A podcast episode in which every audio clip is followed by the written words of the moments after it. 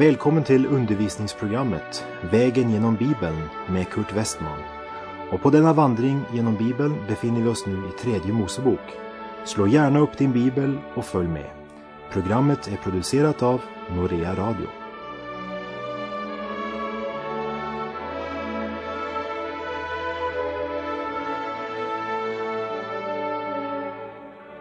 Med kapitel 26 i tredje Mosebok avslutades avsnittet i kapitlen 18 till 26 som handlar om den praktiska tillämpningen av Guds bud i vardagen. Och i de tre sista kapitlen 24, 25, 26 handlade det om lagar och profetior för löfteslandet. Men också av tredje Moseboks 27 kapitel kan vi lära något även om det kapitlet på ett särskilt sätt angår den judiska nationen. Men rent sakligt sett så har också kapitel 27 med helgelse och vardagslivet att göra. Därför är tredje Mosebok 27 ett naturligt tillägg och en naturlig avslutning på tredje Mosebok. Vi kan säga att kapitlet bildar ett vackert och passande klimax på tredje Mosebok som är boken om gudomlig tillbedjan. Det som beskrevs i de tidigare kapitlen handlade om det obligatoriska, medan detta kapitel handlar om det frivilliga. Ungefär som Johannes evangeliets 21 kapitel följer som ett klimax på kapitel 20. I kapitel 20 har den uppståndne Herren uppenbarat sig för sina lärjungar och sänt dem ut i världen. Men vänta lite. Han har ett budskap till Simon Petrus i kapitel 21. Om du älskar mig, så var en herde för mina får. Det är frivilligt och bygger på kärlek. Det är Guds sätt. Det är något som verkligen slår oss när det gäller de frivilliga löftena och de frivilliga offren. De kommer efter ritualen, ceremonierna och förordningarna. Det är att gå den andra milen efter att Gud har bett oss om att gå en. Det är det tacksamma hjärtats svar. Samtidigt är det viktigt att påminna om det Mose säger i ett av sina tal som han håller för Israels barn på Moabs marker. I femte Mosebok 23, verserna 21 och 23 står det. Om du har gjort ett löfte åt Herren din Gud ska du inte dröja med att infria det. Ty Herren din Gud ska förvisso utkräva det av dig och synd kommer att vila på dig. Men om du underlåter att ge något löfte så kommer inte därigenom synd att vila på dig. Vad dina läppar har talat ska du hålla och göra i enlighet med det frivilliga löfte du har gett Herren din Gud och uttalat med din mun. Det var ett frivilligt offer, men det är viktigt att lägga märke till att efter att någon avgett ett löfte till Gud så är det nödvändigt att man uppfyller det. Det är naturligt att en person som får uppleva frälsningens under i sitt liv frågar vad han kan göra för Herren eftersom Herren har gjort så mycket för honom. Vi möter detta på flera ställen i Bibeln. I Saltaren 116, vers 12 säger salmisten Hur ska jag kunna löna Herren alla hans välgärningar mot mig? Och aposteln Paulus skrev till de troende på sin tid i Romarbrevet 12.1. Därför ber jag er bröder vid Guds barmhärtighet att frambära er själva som ett levande och heligt offer som behagar Gud. Det ska vara er andliga gudstjänst. Det är inte en befallning, men han ber dem att frambära, det vill säga ett frivilligt offer. Varje normal troende önskar göra något för Gud, så sant hjärtat blivit satt i brand av Guds helige ande. Och människan har fått se sig fri i kraft av Jesu blod, ja, då finns det också en längtan att få göra något för Gud. Men det är viktigt att hålla balansen på trons väg. Att å ena sidan inte bli så jordbunden att också vårt hjärta är bundet till denna värld och den förgängliga ära och rikdom som den lockar med. Och å andra sidan, om än vi har vårt hjärta i himlen så måste vi ha benen på jorden. Eljest mister vi fotfäste. Det vill säga, vi ska passa oss så att vi inte i ögonblick då känslorna är i svall säger mer än vad vi egentligen menar. Men låt oss med allvar i sann gudsfruktan tänka igenom vad vi lovar Gud. Om du ger Gud ett löfte så ska du veta Gud kommer att kräva det du lovat. Han kräver dig till ansvar för ditt löfte. I Predikaren kapitel 5, verserna 3 och 4 läser vi. När du har gjort ett löfte åt Gud så dröj inte att infria det, ty till dårar har han inte behag. Det löfte du har gett skall du infria. Det är bättre att du ingenting lovar än att du gör ett löfte och inte infriar det. Det är många kristna idag som inte håller de löften de gav till Gud. Och om du inte har tänkt att hålla ditt löfte eller om du tänker lättsinnigt på att ha med Gud att göra så bör du tänka en gång till. Och kom ihåg, Gud ber dig inte om att ge det här löftet. Det är frivilligt, men om du avger Gud ett löfte var då säker på att du håller ditt löfte och genomför det. Som Mose uttryckte det i sitt tal.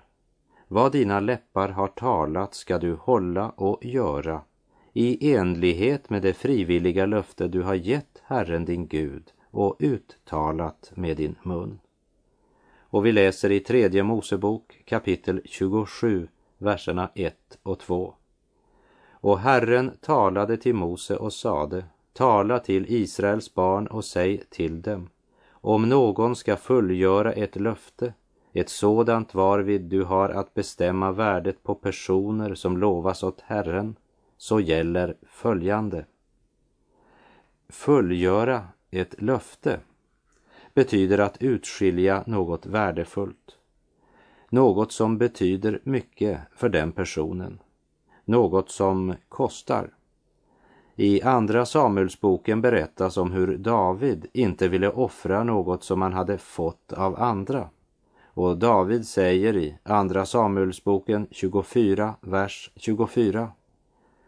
Men kungen svarade Arauna, nej, jag vill köpa det av dig för ett bestämt pris, ty jag vill inte offra åt Herren min Gud brännoffer som jag har fått för ingenting.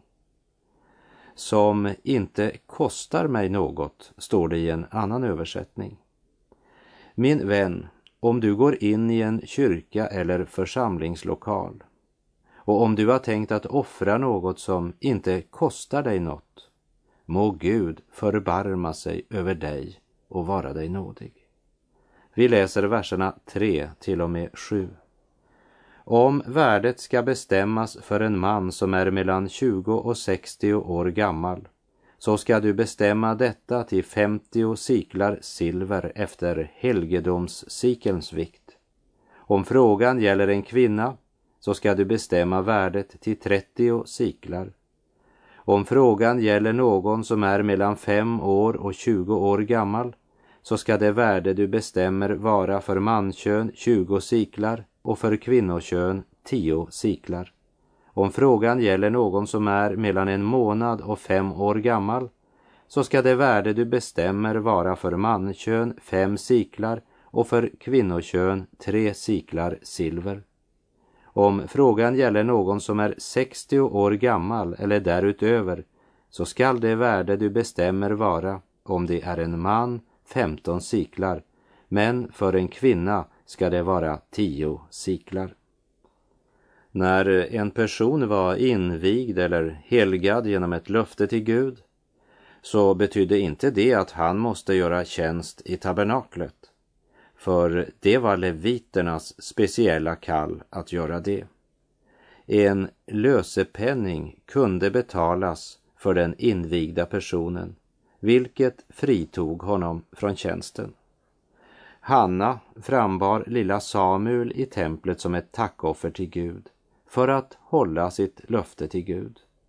I Första Samuelsboken 1, 24-28 står det Men sedan hon hade avvant honom tog hon honom med sig dit upp tillsammans med tre tjurar, en efa mjöl och en lägel vin. Så förde hon honom in i Herrens hus i Silo. Men gossen var ännu helt ung och de slaktade tjuren och förde så gossen fram till Eli och hon sade Hör mig, min herre, så sant du lever, min herre. Jag är den kvinna som stod här bredvid dig och bad till Herren. Om denne gosse bad jag. Nu har Herren gett mig vad jag bett honom om. Därför vill också jag nu ge honom tillbaka åt Herren. Så länge han lever ska han vara given åt Herren. Och det tillbad där Herren. Och det här gjorde Hanna med glädje. Inte med tungt hjärta som om hon skulle ha ångrat sitt löfte till Gud. Nej, med glädje. Och du kan själv läsa Hannas jublande lovprisning till Gud i början av Första Samuelsbokens andra kapitel. Har du någon gång kommit inför Herren och givit dig själv till honom? Har du lagt fram dina barn inför Gud? dina barnbarn? Har du lagt alla dina ägodelar på Herrens altare, din tid? Han har inte ställt det kravet till dig, men han säger att du får göra det om du vill.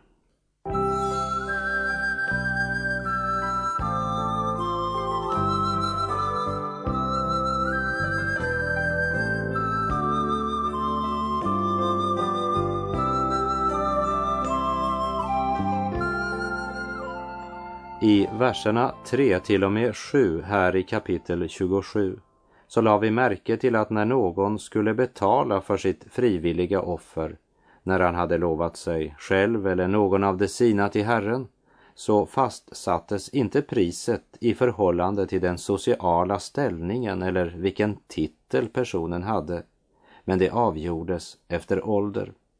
Och så kommer vers 8 som vi speciellt ska lägga märke till. Är någon i sådant armod att han inte kan betala det värde du bestämmer, så skall han ställas fram inför prästen och prästen ska då bestämma ett värde för honom. Efter vad den som har gjort löftet kan anskaffa ska prästen bestämma värdet för honom. Om alltså någon var för fattig för att kunna betala efter det pris Mose fastställde, så ska han ställas fram för prästen och efter vad han kan anskaffa ska prästen bestämma värdet. Här krävs inte mer än vad personen kunde anskaffa eller ge. Här talas det om att tjäna Gud i förhållande till vår förmåga. Här ska vi ta oss tid att se på skillnaden mellan vad människan ska göra för att bli frälst och det människan gör därför att hon är frälst. I Andra Mosebok 30.15 läste vi när det gällde försoningsgåvan. Den rike ska inte ge mer och den fattige inte mindre än en halv sikel när ni ger offergåvan åt Herren till att bringa försoning för er. När det talas om att försona människans synd så står vi alla på samma nivå. Den rike ska inte ge mer, den fattige inte mindre och så ska det vara. Hög och låg, rik och fattig, gammal eller ung, lärd eller olärd. Alla sitter i samma båt när det gäller att få tillträde till den helige Gud.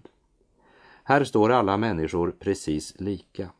Vi kan vara olika när det gäller moralisk styrka och karaktär, olika när det gäller kunskap och erfarenheter, olika när det gäller andliga gåvor och utrustning, men när det gäller tillträde till Fadern, när det gäller att komma inför Gud, så har alla tillträde till Fadern i kraft av Jesu Kristi blod, som utgavs för våra synder när han dog för oss på korset. Som det stod i Andra Mosebok 30.15, den rike ska inte ge mer och den fattige inte mindre. Det kunde inte ges mer och Gud godtog inte mindre. I Hebreerbrevet 10.19 står det, så kan vi då, mina bröder, tack vare Jesu blod, frimodigt gå in i helgedomen. Och i Apostlagärningarna 4, vers 12 så säger Bibeln Hos ingen annan finns frälsningen och ingenstans bland människor under himmelen finns något annat namn som kan rädda oss. Så när det gäller vår frälsning finns det bara ett pris fastställt som måste betalas. Ett fullkomligt offer. Den rene och syndfrie som dör för att försona syndaren med Gud. Men här i tredje Mosebok kapitel 27 talas inte om hur man ska bli ett Guds barn, men om hur den som är ett Guds barn ska ge frivilliga offer till Gud och tjäna honom.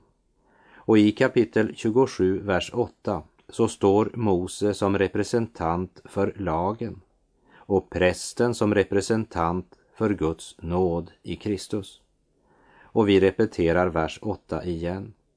Är någon i sådant armod att han inte kan betala det värde du bestämmer, så ska han ställas fram inför prästen och prästen ska då bestämma ett värde för honom. Efter vad den som har gjort löfte kan anskaffa skall prästen bestämma värdet för honom. Mose representerar Guds rättfärdiga krav, prästen Guds nådiga gärning. Och den fattige som inte kunde bestå inför Mose blev hänvisad att istället för att stå inför Mose stå inför prästen. Den som inte kan bestå inför Guds krav och heliga bud. Den som känner lagens och samvetets anklagande röst. Den som inte har något att betala med inför Gud måste få ett möte med Jesus ansikte till ansikte. I sin bergspredikan sa Jesus, saliga är de som är fattiga i anden. Dem tillhör himmelriket. Ja, det är saligt att vara fattig om vår fattigdom leder oss till en större förståelse av nådens outtömliga rikedomar. Sett från den sidan kan man aldrig bli för fattig. Men också här är det viktigt att inte sammanblanda. En sann kristen är fattig i anden, inte fattig på ande. För det förkrossade syndahjärta som vänder sig till Gud ska inte bara få uppleva syndernas förlåtelse men också en andens fullhet i sitt liv. När det gäller Guds gåva till oss är den fullkomlig. När det gäller vår gåva till Gud tar han hänsyn till varje enskild personlighet. Det är vad vers 8 försöker säga oss. Jag vet ej den stund när från jordens grus med Jesus vill hämta till Faderns hus. Men jag vet att han där blir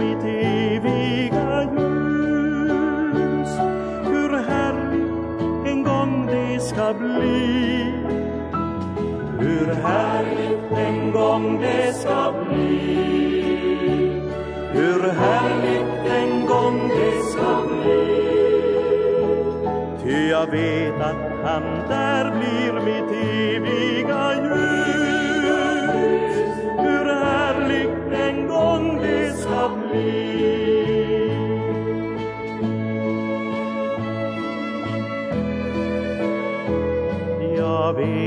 leva sång man för tronen hör. Vid harpornas ljud från den himmelska kör. Men jag vet att om Jesus den sången sig rör en underbar sång det ska bli. En underbar sång det ska bli. En underbar sång det jag vet att om Jesus den sången sig rör. En underbar sång det ska bli.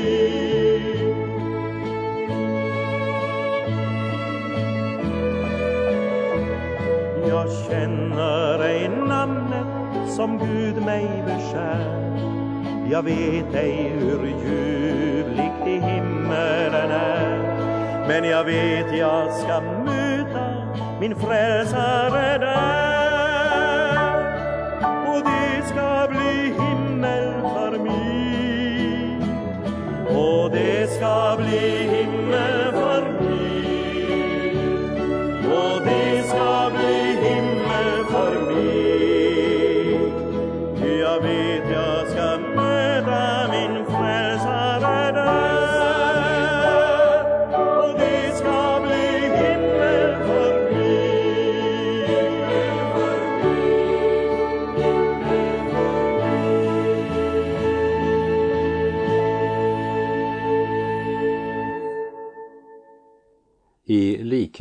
vad som sägs i verserna 1 till 8 om den person som givit sig själv eller invigt någon av de sina som ett frivilligt löfte att tillhöra Herren. Så talar verserna 10 till och med 25 om regler för det frivilliga offret när det gällde om man offrade boskap eller helgade sitt hus för Herren eller om någon gav löfte om ett stycke åker av sin arvsbesittning. Och så kommer vi till tre saker som är Herrens egendom oberoende av något löfte. Tredje Mosebok kapitel 27, verserna 26 och 27. Men det som är förstfött bland boskap och som tillhör Herren redan som förstfött, det skall ingen helga vare sig det är ett djur av fäkreaturen eller ett djur av småboskapen, tillhör det redan Herren. Men om frågan gäller något orent djur så ska man lösa det efter det värde du bestämmer och lägga till det femtedelen av värdet. Om det inte löses så ska det säljas efter det värde du bestämmer. Det förstfödda både bland människor och djur var redan Guds egendom och kunde inte ges som ett frivilligt offer. Gud insisterar på att människan ska respektera Guds rättigheter. Och vers 28 och 29. Och om frågan gäller något till spillogivet, vad någon har gett till spillo åt Herren av sin egendom, det må vara en människa eller ett boskapsdjur eller en åker som är hans arvsbesittning, så får sådant varken säljas eller lösas. Allt till spillogivet är högheligt och tillhör Herren. En människa som har blivit till spillogiven får aldrig lösas. En sådan måste dödas. Det andra som Gud klassificerar som sådant som inte kan invigas genom ett frivilligt löfte var sådant som redan bannlysts av Gud. Den engelska King James översättning använder ordet devoted, det vill säga prisgiven, där vår svenska bibel använder ordet till spillogivet. Norsk bibel översätter med bannlyst. I Josua kapitel 6 läser vi om hur Jeriko blev av Gud bannlyst till att förstöras. Och därför att Akan tog något av det som totalt skulle förstöras och brännas upp i eld så blev han själv ödelagt, som du kan läsa i Josua kapitlen 6 och 7. Vi läser vidare tredje Mosebok 27, verserna 30 till 33 och all tionde av jorden, vare sig av säden på jorden eller av trädens frukt, tillhör Herren. Den är helgad åt Herren. Om någon vill lösa något av sin tionde skall han till det lägga femtedelen av värdet. Och vad beträffar tionde av fäkreatur eller av småboskap, allt som går under herdestaven, så skall av allt detta vart tionde djur vara helgat åt Herren. Man ska inte efterforska om det är bättre eller sämre och man får inte byta ut det. Om någon ändå byter ut djuret så skall både detta och det som har blivit lämnat i utbyte vara heligt. Det får inte lösas. Tionde var något som redan tillhörde Gud och kunde därför inte invigas genom frivilligt löfte. Genom profeten Malaki ropade Herren ut sin varning till folket. Vi läser hos Malaki kapitel 3, verserna 8 till och med 10. Menar ni då att en människa får röva från Gud? Ty ni rövar ju från mig. Åter frågar ni, på vad sätt har vi då rövat från dig? Jo, i fråga om tionden och offergåvan. Förbannelse har drabbat er, men ändå rövar ni från mig, så många ni är. För full tionde till förrådshuset, så att i mitt hus finns mat, och pröva så hurdan jag sedan blir, säger Herren Sebaot. Förvisso ska jag då öppna himmelens fönster över er och utgjuta över er riklig välsignelse. Tiondet kunde inte offras, det tillhörde redan Gud. Och i tredje Mosebok 27.34 står det Dessa är det bud som Herren på Sinai berg gav Israels barn genom Mose. Med de orden avslutas och sammanfattas tredje Mosebok. Och det visar också att kapitel 27 är inget tillägg, men en del av Guds tanke och vilja med människan under lagen. Den troende kan verkligen vara tacksam för Guds nåd idag. I Titus brev, andra kapitlet, vers 11 till och med 14 står det Ty Guds nåd har blivit synlig som en räddning för alla människor. Den lär oss att säga nej till ett gudlöst liv i denna världens begär och att leva anständigt, rättrådigt och fromt i den tid som nu är. Medan vi väntar på att vårt saliga hopp ska infrias och vår store Gud och frälsare Kristus Jesus träda fram i sin härlighet. Han har offrat sig själv för oss, för att friköpa oss från alla synder och göra oss rena, så att vi blir hans eget folk, uppfyllt av iver att göra vad som är gott. Och med det säger jag tack för den här gången. Herren vare med dig. Må hans välsignelse vila över dig. Gud är god.